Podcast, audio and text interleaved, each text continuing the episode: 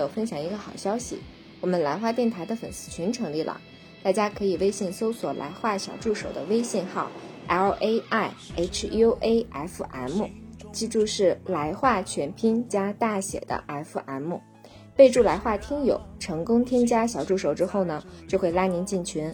进群之后，大家可以近距离的与各位主播交谈，更有机会成为节目的嘉宾。在这里感谢大家一直以来对来话电台的支持，我们群里见啦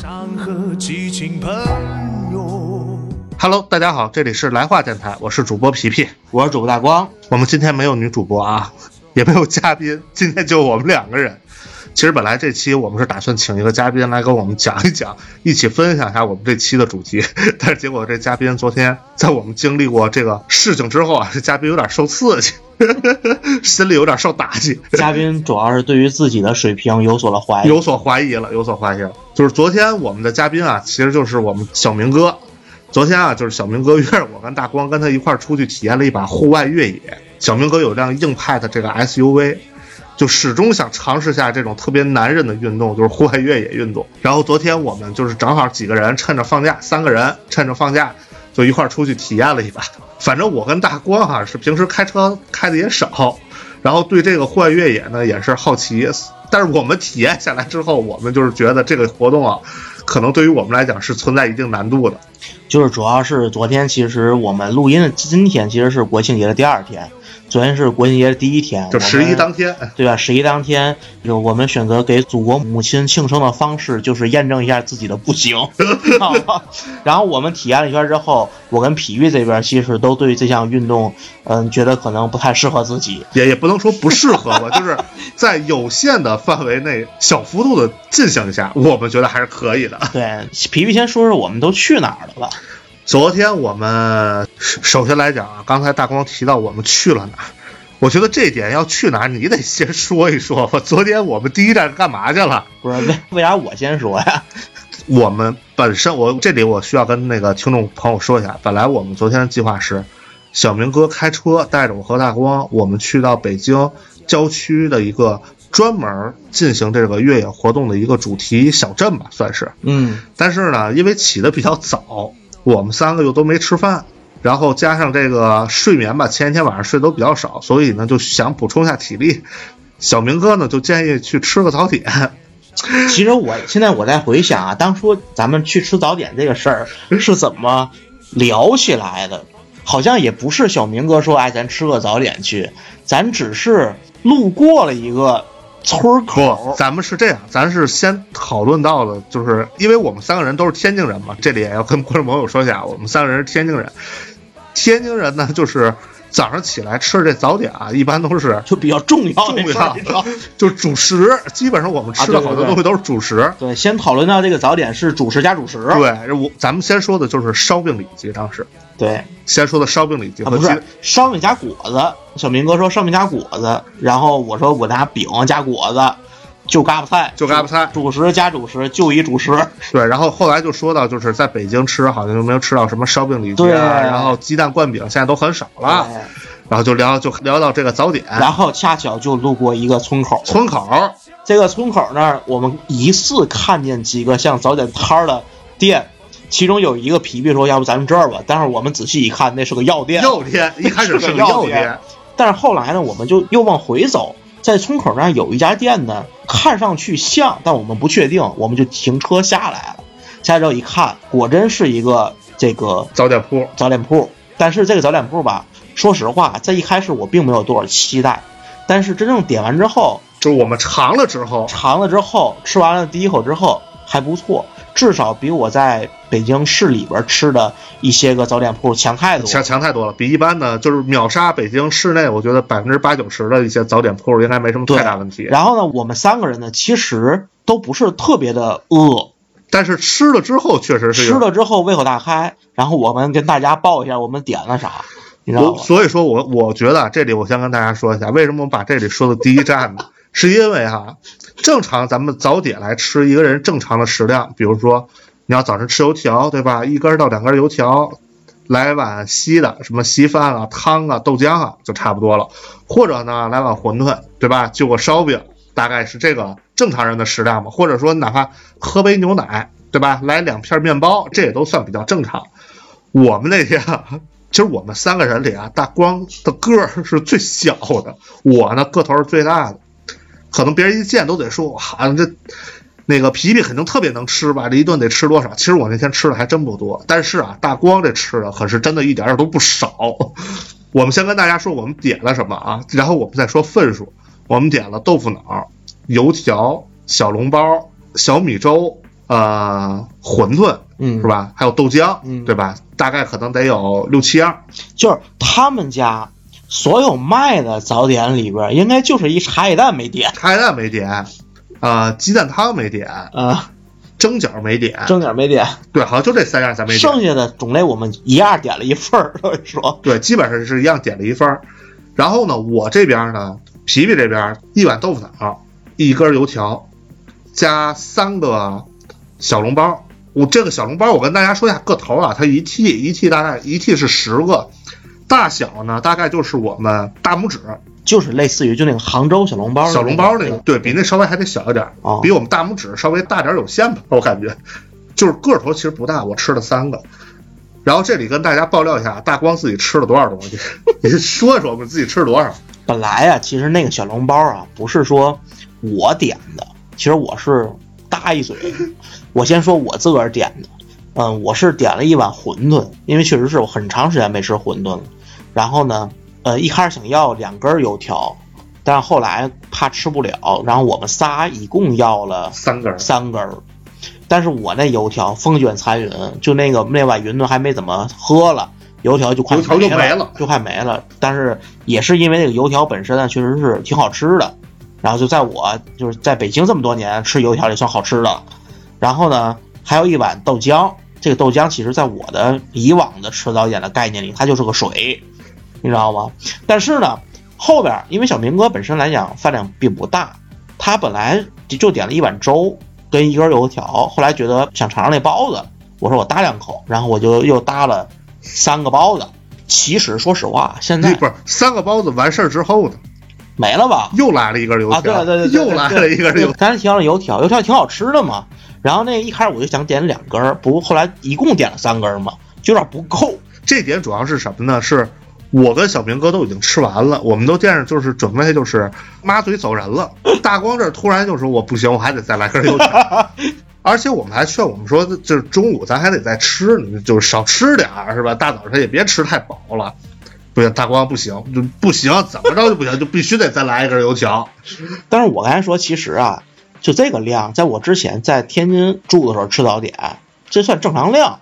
以前我吃早点的标配啊，标准套餐就一碗嘎巴菜，两根果子，一角饼加一碗豆浆，基本也差不多。但是就后来因为上学上班常年不吃早点，所以说这个套餐就没怎么吃过。等于说，反正我们十一这天出行啊，第一站其实就是在这个早点铺逗留了很长时间。真的我靠，这个第一站其实是让我很惊艳的，至少我在放假的第一天的这个早点吃的是心满意足。然后呢，由于大光吃的特别美，当时就激发了小明哥想来说走就走这旅程，就非得拽着我们就就得奔东北去，就想去延吉啊吃烤肉去，想去沈阳洗大澡去，就非得拽着我们。当时就给我们计算好这路线了想。要来一个这个东北七日游，最后当然是让我们劝住了啊，让我们劝住了。毕竟现在这个疫情嘛，对吧？这外地很多地儿这疫情不太明朗，然后再加上我们也确实是当时没做任何准备，就是没带任何东西，所以我们也真的，我平常出门爱带个包，昨天我连包都没带，对，就什就带一么都没带。手机、手机充电器、充电宝，什么也没带，根本就反正小明哥那意思就是跟我们说吧，路上有啥买啥，缺啥买啥，对吧？嗯，但是最后让我跟大光劝住了，由此我们才正式开启了我们这段越野之行。就是才开始了我们之前前一天晚上或者前几天计划那个正程，正常，正程，对但关键是在正程上，就是我们在这个路上即将到达这终点的时候，还有一段小插曲。这个北京因为十一出行人特别多嘛，就是有一些路段山里的路不太好走，再加上可能这几天北京天气也不是特别好，它会有一些封路。有一些人可能会把封路，为了控制流量啊，保证人员的安全啊，他会封路。当时我们在去这个越野小镇的这必经之路上，就有人封路了。嗯，不过经过小明哥的这个，当时我们我跟大光心里都觉得完了，白出来了，白起早了，就吃一顿早点吃。顿早点就得回去了。其实重点是开了四十多公里吃的早点，六十多六十多公里，60多公里六十多公里，六十多公里吃的早点，然后当时心里就心有不甘啊。其实这一点也体现了咱俩还是阅历少，还是资历浅。当时小明哥一眼就看出他那封路啊，不那是个，假的。这也不能说是假，他反正不是正经封路，他就是为了控制流量。所以当机立断啊，小明哥给那越野小镇的工作人员打了个电话，说明了一下这个事儿。人家说哦，有登记有预约，那你就进来，然后把我们给放进来。从过了这个检查站开始吧，算是我们才开始了真正的这段行程。等我们抵达到这个越野小镇的时候，我们才发现这个地儿确实挺大的，它类似于一个这个主题公园，有可以露营的地儿，有住宿的地儿，有餐厅，对吧？还有这个休闲吧，然后包括后头有专门让你体验越野的路段，而且这越野路段，我们一开始以为是那种相对不是很困难，就是大家都能参与的那种。等真正体验过之后，我们才发现这完全不是那么回事儿。而且这个越野路段，我们当时工作人员跟我们介绍是分初级、中级、高级三种。我们三个人，我和大光是一点没有啊，这经验就我们开车开都少。小明哥是开车经验比较充足，再加上他开这车呢又比较怎么讲，在这方面也比较在行吧，这就专门其实小明哥在我们这个朋友圈里边算是老司机一类的，老司机，老司机就是说开车吧快且稳，但是吧，在我们进这个路之前，其实我跟小明哥去上厕所尿尿时，我还跟他说了，我说怎么样，Are you ready？然后小明哥说有点紧张。当时其实我没在意，根本就因为我知道小明哥其实手还挺熟练的。对，因为按我们对小明哥的这个驾控啊，他的自己驾驶经验来讲，觉得如果是这个路不是特别难的话，应该是没什么太大问题的。嗯，但等我们真正上车，教练把我们带到那个门口的时候，他一进门口就是一个大概是三十度吧，二十多度，三十多度的一个大土路、石头路，嗯对吧？上坡就是一个大石头路，就当时一上这坡，我们就感觉这情况就不一般。完全出乎我们一想，上来怎么得有个过渡吧，对吧？得有一个仪式，说从这门进去了，对吧？嗯，然后走一段路，哎，开始这边有什么水坑，那边有弹坑，对吧？这块有爬坡，结果一上来迎接我们就是一个大段的这个石头路，嗯，所以当时我这心里就一下咔嚓完了，高级路不定长什么样儿。还有那什么那个泥水潭的那个，而且最重要的是，教练在最开始的时候说了一句话，说这才刚刚开始，刚刚开始，那阵儿我们已经大概过了两三个就是类似的项目吧，就是类似的障碍项目了。然后呢，其实说实话，在最开始的时候，我在去之前，嗯、那个小明跟我说说还得有教练，我当时还心想，弄个越野赛道还弄个教练，是他还是你开？对我们还想还花那么多钱，对，还花那么多钱，是他还还是咱自个儿体验？咱都体验不就完了吗？但是经过这一役之后，发现那个教练呢是十分必要的，太有必要了，因为如果没有他，我们可能半截就就就陷那儿了，车毁了，车毁人亡了，你知道吗？就是人亡不确定，反正车毁基本上是大概率的事儿。对，就我可以跟大家形容一下，它这个赛道的情况是这样，就是它是建在一个半山腰上，所有的你能想到的一些这种极限的路况，它全都有，只不过就是路程长短的问题。咱们经常见的就是路面，比如说咱们的柏油路，或者说是一些相对平整路面，咱们叫铺装路面，是因为你这个路修好了。咱们走的一些什么沙地啊、泥地啊，或者一些土地啊这种，我们都叫这种非铺装路面，就是没有路，但是它呢有车辙痕，有明显的一个印记，就是能形成一段你比较清晰的这个路面痕迹，我们叫非铺装路面。然后在这个越野赛道上，如果你不仔细看，你可能分辨不出来，它的这个非铺装路面的痕迹都很淡，只不过就是教练给你指指着方向，然后他那个有路标给你做参考，你能发现哦，原来这块能过车。常见的这些土路啊、石头路咱就不说了，什么炮弹坑，我可以给大家形容一下，这炮弹坑是陷下去一块一个坑，然后再有凸起来的这种像小的丘陵包似的这块，高低不一啊。然后这个车就是一会儿陷下去，一会儿弹起来的状态。还有倾斜路面，这个倾斜角度大概是接近三十度。当你一上去这个路面的时候，这个车就有马上要倾斜的这种感觉。还有大的上坡和下坡，这下坡是四十五度，基本上就是你从坡下冲下来的时候就会有这个失重的感觉。另外还有这个水泥坑深水，我当时问了教练，我记得这教练说是那个涉水深度大概是得有六七十厘米，反正能没过人大腿根儿是没什么太大问题。所以说这些都是特别考验这个车辆和人的心理素质的。包括其实它的很多的这个场地也是模拟了不同的这种路面，包括比如说有这种实地可能是这种戈壁状态，有那种草地雨林地是这种模仿热带雨林的这些，就是他把尽可能的这种我们不常走的这种非铺装路面全都汇聚到这里了。其实最开始我认为的越野，其实，在真正越野面前，可能不算越野，不算，那都不叫越野。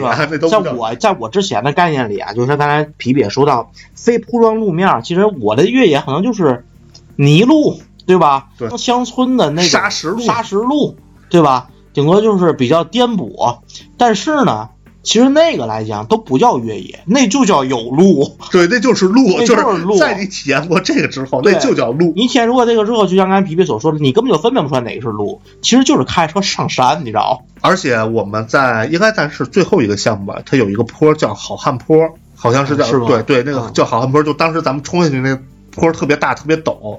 然后我就记得冲下去之后有一个小桥，小独木桥的那段路，嗯那段应该好像是整体最惊险的。第一是那个路窄，第二那个坡陡，陡不说，那坡还有坑。嗯，就是当时我们在下的时候，教练其实都提心吊胆的。教练在上去之之前说：“你这没有过经验，你就上来直接挑战高级的，你这挺考验人的。其实我这边印象最深的就有三个项目吧，呃，一个是那个最开始按皮皮所说那个四十五度角的大坡，那个大坡当时给我的感觉，我知道还有下一个坡，但我没想到那个坡的角度那么大呀，而而且是连续的两个，就感觉车头就立起来了，你知道吗？然后那个小明哥作为司机啊，其实今天小明哥缺席是一个最大的遗憾，对，最大的遗憾。小明哥描述就是他都要站起来了，你知道吗？然后其实我俩在后边坐着，我俩在后边坐着，然后其实也是同样的感觉，就基本上觉得这个车车头就是垂直了起来了垂直了。然后那个在下之前，皮皮还跟我说说，哎，你把这相机给我，哎，准备拍个照。后来你拍了吗？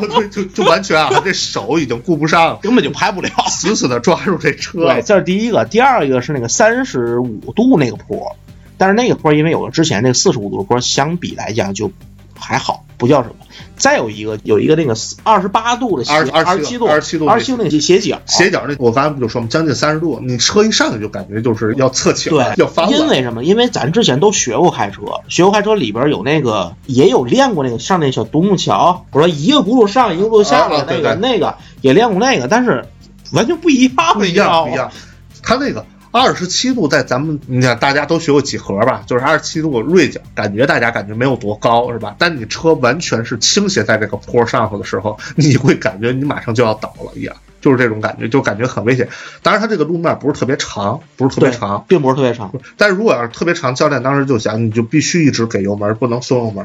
如果你一旦松，了就很容易就滑下去了。你在户外遇到这种情况的时候，教练当时讲了很多的这个当时开车的技巧啊，其实我们也是很受用的。两个这个结论嘛，就是说你在上坡的时候、爬坡的时候，油门一定要踩死，油门一定要给足，你别怕，别虚，别怕这车冲出啊，去。它前提是这样啊，跟大家说一下，我们这个越野啊，我们讲的是给大家插播一些小知识吧，不是说你开什么车都能啊，越野。对对对对，它的前提啊，就是教练在我们入赛道之前，其实也是检查了一遍车，然后呢，对于车是有一个硬性要求，你应该是越野车，并且要有一些个装备的一个配置。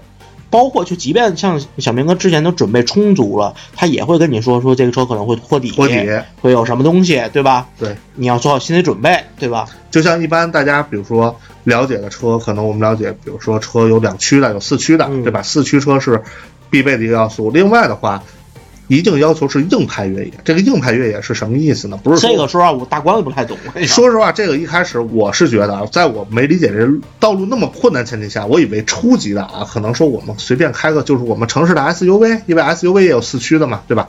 你可能就能走了。那现在发现了，就是初级赛道其实也不是这样，就是初级赛道也很难，你就必须得是硬派越野。这硬派越野呢有几个必备要素，当然四驱是一个。另外的话，就是说你的车身必须得是这个非承载式的车身，就是我们这其实涉及到一个专业知识啊，这也是后来就是我自己了解的啊，就是非承载式车身和承载式车身是两种不同的车型结构。我们一般寻常我们开的一些轿车啊、家用的 SUV 啊，或者说是一些面包车啊、MPV 啊等等这些所有的车型，基本上都是承载式车身，也就是说它的底盘和车身架构是一体的。非承载式车身就是我们看见的这种所谓我们大众理解这种越野车，就比如说最近很火的就是坦克三百、牧马人，然后之前的悍马这种汽车，他们用的都是非承载式车身，也就是说他们的底盘和车身架构是脱离的。换句话说，这个车如果只剩底盘，它没有车筐了。没有这些所有的一些车上车框是啥？车框、车框、车框、车框，就整体的有有脚蹬子吗？有脚，就没有整体的车框，就是车身架构，它依然还能开，就是它的底盘和整体的车身的框架是脱离的，这叫非承载式车身。就是提到这个，其实我们在那个一开始的那个接待大厅里边。我们看到两辆特别酷的车，那个车其实底盘肯定有大轱辘都有啊，但是上面其实就是一个架子。它那个车啊，其实严格来讲，它叫那个 UTV 啊，叫 UTV。对，这里在这又涉及到另外，这是 UTV，它其实并不是传统意义上我们经常开车到路面，它是专门针对这种，比如越野路面产生那么种车型。嗯。然后我们刚才说的这种越野车，大家理解的这种越野车啊，出去能跑出去撒欢儿这种车，叫 ORV。嗯，就是英文叫 off road vehicle。嗯，好，正宗伦敦音，嗯，正宗的伦敦音啊。这，然后这个其实是特指这个越野的车，并不是像我们之前可能很多人会有理解，就是 SUV 就是越野车。其实 SUV 是城市用的一个这种乘务车，它其实并不是越野车。所以这里面要提醒大家，如果说你自己想要去越野，或者说作为一个初级爱好者，你在这方面的车型上的选择一定要仔细一点。不要被比如说一些车贩子啊或者不懂的人去蒙骗了。对，因为那个像你去这种模拟的越野公园来讲，他还会提前跟你嘱咐一句啊，包括提前跟你那个检查一遍。对。但是如果说你真的是买了一辆车，你自己就出去了。对。到时候你真到那个野外环境，他那个车因为某些个车的配置上。不行，而导致了一些个风险，那是你没法挽回的，根本就。因为我们当时在这个越野小镇里，我们问这教练了，我说：“小明哥开完以后，对吧？因为这个越野小镇，它毕竟它都是体验嘛，就是虽然它的这路面各方面环境都很好，毕竟体验它的整体的长度不是很长。但是我们当时就问这教练说，开完这团高级的，我说我们这哥们儿小明哥能去那个老掌沟吗？这老掌沟就是北京附近一个特别有名的一个越野的一个地儿。”教练当时反正比较委婉的，就就就那意思吧，就是你再练练吧，再练练吧。那意思反正你现在肯定去不了，你去了也没有什么意义。所以说，大家如果有这方面的喜欢，我个人觉得啊，还是要多加练习一些。这个练习啊，不是说我随便找没人的地儿，对吧？路面什么石头路我就开一开，我那不叫越野，那就不叫越野。就是我们在体验完之后，我们当时附近我们也找了段这个非铺装路面，所谓非铺装路面，其实我觉得那个也不咋算，我感觉就是如果咱在没体验这个之前，让你一直走那路面，你可能感觉哇挺越野。但是其实那天走那路面，其实我有点担心是什么，因为就没有人，我有点瘆得慌。我倒不是因为那地形，就觉得没有人，周围一个人也没有。但当时在走完那段路之后，我就觉得就。反正剩下走什么路呢？都对吧？跟那个越野就什么不沾边儿的那种。对，但是在整个的过程当中，其实我还有一个点，就是那个教练一直在强调一个东西，叫观察。观察。就是说，你得先看再动，先看再动。就是说，因为呃，你在铺装路面上开，包括甚至一些，我就在原来理解里边的非铺装路面，其实它也是有人为规划过的。就那些个嗯可能会造成危险的一些点，都会被人为的标记出来，标记出来，或者是给它挪开。但是真正的野外，野外就没有人管，所以说你必须得提前预知到哪块有问题，然后提前注意，这是一个观察。二一个就是说。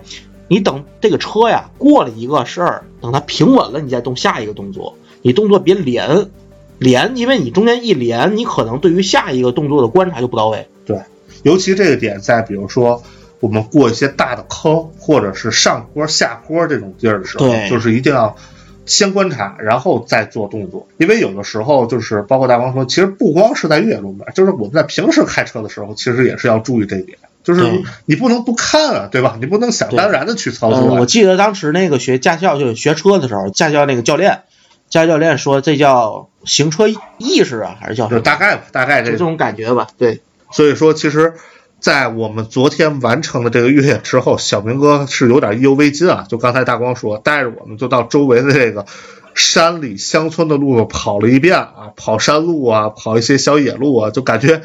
再开起来就是有点如履平地的那种感觉了。真的开完那个地，就平常这个半必然开吧，就是 对。当然还是也 也得观察，也得观察，也也得观察也得观察，也得观察。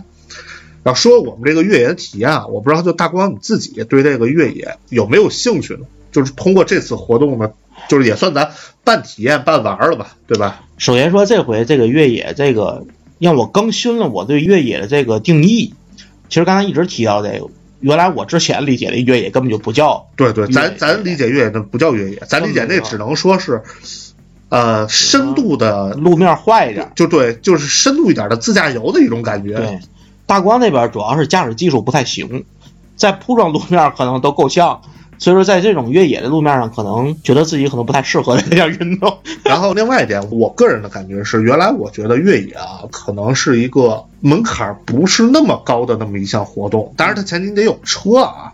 但我现在发现，其实它入门门槛还是挺高的。它不光是车，你还得有时间，你还有知识，你还得有一些理论知识，你得去学习。对，然后另外一点，你得有一些这种相同的伙伴儿，就是说，你比如说去一些危险地儿，你不能自己一个人开车去，或者说是不能单独的一两个人开车去，最好是能成群结队，因为那个路面就是大家可能不知道，比如说我们走一些泥地，在那泥地里头，如果是被困被陷在里头，其实你是很危险的。首先来讲，这个车比较沉，这种越野的车比就比较沉。第二点就是说，如果你自己没有很好的脱困技巧，或者说是外力协助下，你完全靠人力说推车拉车是完全做不到的。对，第三点就是说，我觉得啊，也得有一定的这种资金支持就你刚才说那第一个点，那个装备就是要需要有一啊，定对对对的资金支持。对对对。当然，这装备可能就是指车，对车的各种改装加装。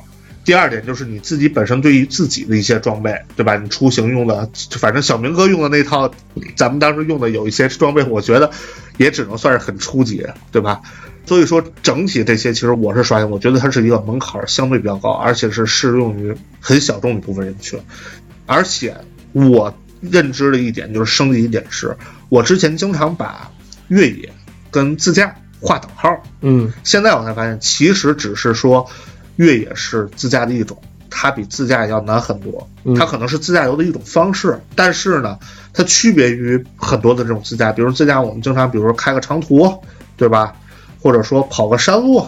但是你真正来越野的时候，跟这些是完全不一样的感觉。它可能这段路面很短，它直线距离可能加一起可能一两公里，但是一两公里就很可能会花费你可能一个小时，甚甚至说更长的时间，才可能从这个两公里的路程出嗯，来。但我是觉得就是整个的越野的这个过程，其实可能跟野外生存更像一点。对对对，就是你说出去野炊跟露营这俩，这俩我觉得可能偏向于类似于咱们之前的理解的越野的概念。。对然后呢，真正的越野和野外生存就背野那种，在那个深山老林那边，我觉得是划等号的。画两号的，就是你真的是靠你独立的个体身上装备，或者是队友，对吧？在一个完全陌生的野外环境，未知的状态，完全未知，可能像那个这么野外生存，可能一会儿出个大狗熊，对吧？然后你吃的东西也没有保障，对吧？你要需要自个儿生火，我觉得这是可能更像，对，它就更有点像探险的更像探险，就完全未知。所以你在第一次知道这个接触到越野的这种感觉，是有这种探险，或者说是一些这种我不是这么认为，我最开始的时候啊。觉得越野可能就是一个，嗯，比较没有经过人类规划的这么一个道路去行驶，没想到是拿车爬山玩，你知道吗？就是可能，可能我脑子越野，可能你比如说去个阿拉善，去个沙漠，嗯，就是其实那也算越野，也算是吧，可能是另外一种，去个西藏，走过那个公路，三幺八，就跟类似于公路片儿那种感觉的，但是好像跟昨天体验好像不太一样，你知道吗？就咱们昨天体验真是户外探险的那种对对对对对，所以其实我一开始刚刚提到沙漠，就是我让我印象最深就是加深越野这个认知的时候，是在小时候看这个达喀尔拉力赛，嗯。他当时就是跑沙漠嘛，全程沙漠，有很多的这个沙丘啊，或者这种非铺装路面嘛，走这种规划的路线，会有可能导航。当时是看这个，觉得这个越野啊就是活沙子什么的，后来发现可能。对比于昨天的这个难度来讲，可能活沙它当然它也有它的一定难度，但是它的场地感还是相对比较单一的。对吧？就它就是在的类型类型表达，它是在沙子里，你可能有了一定的这个沙漠驾驶技巧之后，你可能比如说像刚才大光提到去阿拉善啊，对吧？或者去一些你可能就能掌握它其中的一些技巧在了。呃但是也有一种可能性是，因为真实的野外环境，你比如你去到一个地方，它的地形地貌是固定的，但是昨天其实相对于是把各种地形地貌给你综合到一起，综合到一起因为它是一个体验嘛，对就是越野的一个整体的体验嘛，就在一个短的路途当中，你体验多种地形地貌，对吧？但是昨天那个其实说实话也不全，也不全，也是其中的一小部分。像昨天泥水这种沼泽，我觉得应该是有。然后那个坑洼不停的那个山地，应该是是有。大坡下坡应该是有。你像其他的沙漠肯定没有吧？沙漠肯定是没有沙漠肯定是没有。还有什么没有？过河有吗？过河那块儿咱们有，但是咱没体验，咱过的是那个泥地，咱过的是泥地，河那块儿没有，咱当然说是有，就是当时不说到那个涉水深度了嘛，嗯对吧？嗯嗯所以其实通过昨天一次体验是，第一方面是加深了我们这个越野，第二点是对于我们这个活动啊，让我们对这个活动有了一个怎么讲呢？正确吧，正确的一个比较看待的方式，而不是说把它理解为一个简单的大众参与度门槛很低的这么一个活动。而且包括其实对于我们自己未来在参与到这项活动当中，我们可能也会更慎重一些。更慎重一些，比如说我们自己如果有条件，比如说在买车，就是说有这条件去买车、买一些装备情况下，是不是要到底是投入了多少的精力或者时间在这项运动中，我们可能就有自己的一个正确规划。不然的话，如果没有这些体验，我们还总觉得就是买车买装备就完了呗，对吧？就就可以开始了，对吧？其实就并不是那么简单。包括其实小时候，其实小时候看了一些这车，觉得人家很帅很酷，比如说人在沙漠里开车，或者开一些这种北汽的那叫什么敞篷那二幺二幺二，就觉得人家出去啊一开车倍儿野，就感觉很帅很酷，就发现其实。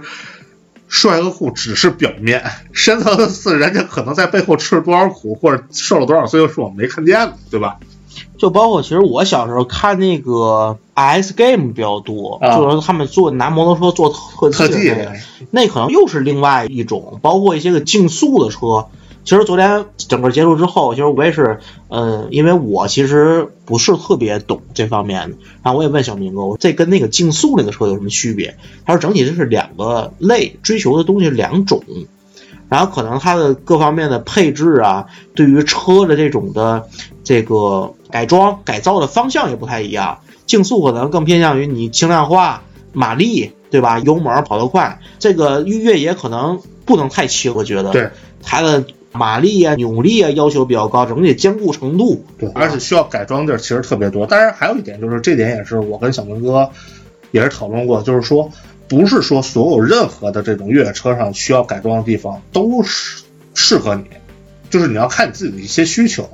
就比如说，当时小明哥提到一些什么涉水喉啊等等的这种大的探照灯啊这一些东西，因为越野车上装备，如果你要真的改装特别全一个越野车，你可能这些装备可能都够买两三辆这种车的装备，但不是说你自己就是所有的这些越野装备都适合往你自己车上来。第一，你有没有这种驾驶的条件在这儿？就是你会不会经常去这种地方去驾驶这个车？第二是，你改完了是为了自己用吗？还是只是为了给别人看，说感觉我好像很专业、很厉害的样子，对吧？其实实用性也是一个很。有些包括小明哥这个车，其实他改装也花了不少钱，但我确实觉得这些，至少昨天好多路上，比如说它的前后杠这个保险、底盘的护板，包括就是他用的这个轮胎，这都他他改装的项目，我觉得至少是在昨天这个体验这些路段上来讲，都还是很有用的。就是这个中年男人这些个爱好，没有一个省钱省钱的啊没有一个省钱的。然后就是说，其实来讲，越野这个一开始他给我的状态可能是自由，嗯，自由奔放，男人气概，男人气概，具备男这种人气概探险的精神。呃，但是现在就是整体来讲，了解了一些东西之后，反倒他给我的感觉，并不是那么自由。你要想的东西很多，就因为你更细致一些。对，因为你遇到的这个环境可能是一个完全未知的复杂多变的一个环境，你要提前预知到所有的风险，你想的要多，要提前准备。然后那小明哥也提到，在车里边他会备一些个东西，备一些比如说这个速溶咖啡，嗯、比如一些个。反正你能想到的，比如充电宝，对吧？还有我们下午去妙峰山的时候，遇到下雨，雨伞还不止一把，就各方面的吧。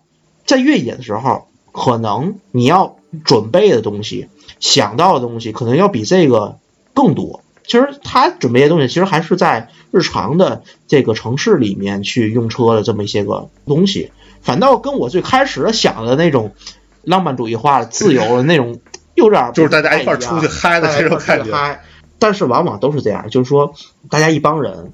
你出去嗨了，非常自由自在、无拘无束的前提是有一个人为你想好了这一切，对负重前行，你知道？就比如说，其实我们这一趟一天的自驾吧，算下来 其实都是小明哥在对对对，在为我跟大光服务，就是一直在开车，其实很辛苦。但是呢，我跟大光其实明显能感觉到，在我们体完这越野路段之后，小明哥开车这个速度啊。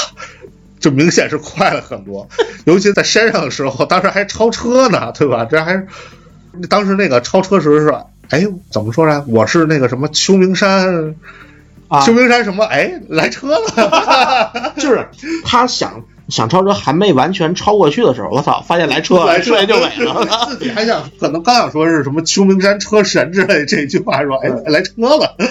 昨天啊，确实是这个比较新奇刺激的一。其实刚才我们主要聊的是这个上午越野的这些过程，其实也是昨天的主要的行程。缩影吧，算是缩，影。主要的行程，对最主要的行程是奔着这个去的。其实我们昨天下午也去了一趟妙峰山，就因为我们那个本身这个越野地儿在北京的北部，然后昌平嘛，在昌平。对，然后呢，下午呃因为中午其实我们就已经体验完了，然后下午去了妙峰山。这一趟其实从那儿过去也不近，然后且大多都是哎，其实要说一开始也不远，大概是啊，就是在我们那个推荐的路线啊，大概是六十多公里。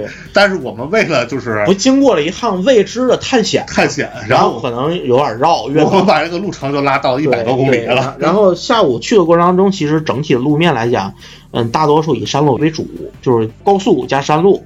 然后呢，我其实之前啊很少走那么长时间的山路，这是第一回。就山路的特点其实就是两车道，两车道，然后绕，各种都是弯，弯儿，它都都它都是弯儿，对吧？这回也是给我这个山路这个怎么说呢？体验也是增加了一个对于自驾吧一个新体验吧，新的体验。还有一点让我特别感兴趣的，就是说在我在路上一直在说，就是说我看到了好多骑自行车的，就是骑行的，骑行的走山路，他们可能经一终点上上坡，然后再下山，就瞬间让我有一种想体验的冲动。但是我是觉得看那个想你想好是是冲动了，还是想真的想去体验了？啊冲动是想体验的前一步嘛，但是我是觉得那可能比这个开车可能更危险，因为第一是危险，第二对于你的体力和意志的要体力要求是很高的。关键是你骑车这个装备其实它也不便宜，也不便宜这个也不便宜，这个车的装备，对吧？包括其实你看咱们当时去那个从越野小镇往那个妙峰山这个路程，当时海拔最高到大概到一千米的时候，一千米的时候他们是从底下是一直骑上来的，对，所以我觉得真的，反正皮皮我自己觉得我是可能有有点比较难嗯。能做到这些，然后路上皮皮还看见一辆共享单车，三辆三三辆辆共享单车。当时我们还寻思这共享单车这个那家公司可能这三辆车就不要了，你知道吗？然后这三辆车骑到山里边还一锁。这些共享单车公司取的三辆车成本可能比这三辆车本身的成本还高。所以我觉得有人可能就是说，大家对于这种比较刺激或者比较极限这种户外运动，可能大家都会比较喜欢。但是你是不是真的做好了参与其中的准备？这一点我觉得你自己还是要深思熟虑好。你是觉得你是想做一个爱好者，只是单纯的爱好者而已，还是真的想就是说把这个爱好变成自己一个比较能融入到自己的生活当中的这种感觉吧？就是你还是要做好一定准备的，我觉得。就像刚才大光说的这个，他想去骑车，反正我是在劝他，我是在劝他啊，说你要是不是先找个小坡，你先练一练。是这样，就是说骑你不可能像他们上来这么一蹴而就，直接就骑这么远距离的。嗯我觉得倒是可以体验一下，比如说你真的去先去自驾呀，或者是坐车去到那个景点儿，那儿应该肯定有一个租车平台，嗯先租一辆，先短时间的体验一下这个路况，然后随着自己的经验的由浅及深吧，最终再选择一个长途的这么一个过程，这是一个。另外一个，其实我们还发现这个营地啊，包括越野小镇啊，包括妙峰山啊，随着这个露营的这个热潮吧，有好多在车后备箱卖咖啡的。啊，这好像也是一个，我觉得这可能是一个商机，商机？就好多好多，就是因为你在那个野外的环境里边，它可能没有正经的这个咖啡店，甚至连正经的卖饮料的小卖店都没有。嗯，然后呢，假设说像昨天这种天气，下着雨，然后天气比较冷，可能需要一个喝热饮的地方，这是一方面。另外一方面就是说，配合着这个露营，配合着这个越野也好，这都是一个比较怎么说呢？比较文艺向的这个活动吧。就想缺那么点咖啡，你如果那咖啡店换成一个卖大碗茶的，是不是瞬间那观感就不一样？那感觉就不一样，那调性就不太一样。所以说后来我们也商量，我们可以考虑一下试一下这个练摊儿的感觉。对，而而且就是这个咖啡不光是说我们在户外能卖，对吧？比如说市区有些市集啊，或者说是有些夜市儿，我们还也能去卖，就是它用的场景也比较多一些。对，最后一站是我们吃了个饭，当时吃了一个北京算是一个比较有名的饭店吧，也算是个老字号了吧。对，其实我觉得说也无所谓了，当然他没给我们广告啊，其实我们就透就着是说实话，其实我们仨都是比较喜欢探店，就这么一个是喜欢探店，一个是喜欢比较吃吃吃一种传统菜，喜欢吃传统菜，但是当然也不是以探店为生啊，就是喜欢体验新的店。这家店确实之前我们仨都没去过，只是耳闻，嗯，说挺好。然后呢，也是一个有百年传统的这么一个老字号，但是说实话，我们去那儿点完之后有点儿有点失望，有点失望，有点失望。呃，跟之前的预期可能相差差的有点多大，相差有点大。但其实如果没有之前的预期，相比较来讲，嗯，能给个中评吧，就不难吃，对就是不难吃。但你中规中矩，但是性价比不高。性价比不高，但是你提到跟之前的那些预期一比，我操，这个落差有点大。就是不会特别去考虑说我再去吃一次，或者说可能比如说如果有朋友特别想去，或者说外地来朋友说可能得琢磨琢磨。尝点特色的，可能就会琢磨做一个备选。但是你说我们平时朋友一块吃个饭，或者自己想吃点什么，会考虑这家，可能就不太会考虑了。对，如果呃听众朋友们想知道这家店是哪家店，可以在那个节目下方给我们留言，然后到时候我们就是加入我们这个粉丝群啊，粉丝群我们会私信给您，对，我行吧？我们就不在节目里，我们就说说太多了，目里说太多也不太好，对对，人毕竟也是打开门做生意，对对对对吧？但是可能有人觉得特别好，所以其实我们这期节目啊录到这里，也是讲了一天我们这个算是以前小时候去春游之后的那个最有意义的一天的那个 感想，感想。想，感想。然后之后呢，可能我们会跟小明哥还会在一块儿，可能组织一些这种越野的这种活动吧。对，其实来讲，我们一直想约小明哥来这儿，给我们专门做一些关于汽车专业领域的一些节目。所以说后期也有可能会给他开一个系列节目，对，对吧？专门说说车，专门说说车也希望把我们的一些好玩儿，对吧？有用的东西分享给大家，对，让大家就是以后，比如说不管是参与啊，还是体验这种，都能注意到这细节，别犯我们犯过的错误。对，为了生活多增加一些个乐趣啊在现在这个疫情的大背景下，对吧？大家都需要找点乐，你知道吗？最后就是因为我们录这期节目是在十一啊，也祝我们祖国母亲七十三周岁华诞，这生日快乐！对，大家也是好好过十一。行，行那我们这期节目就先录到这里，好嘞，拜拜，拜拜。欢迎大家搜索“来话电台”，订阅我们的播客。如果你觉得电台内容还不错呢，还请大家积极的点赞评论，给各位比心啦！梦想在什么地方，总是那么令人向往。我不顾一切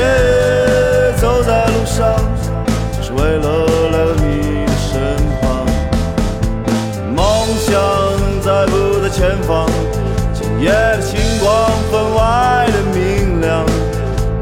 我向着远方，向着心上姑娘，回头路已是那么漫长。一桩难放开，一桩难放开，一桩难放开，一桩难放开，一桩难放开，一桩难放开，一桩难放开，一桩难放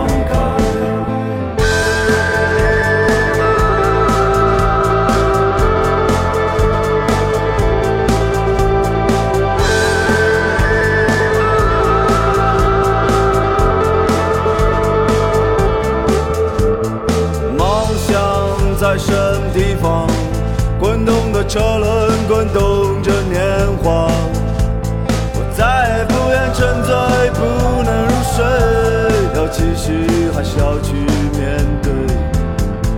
梦想在不在前方？黎明的曙光。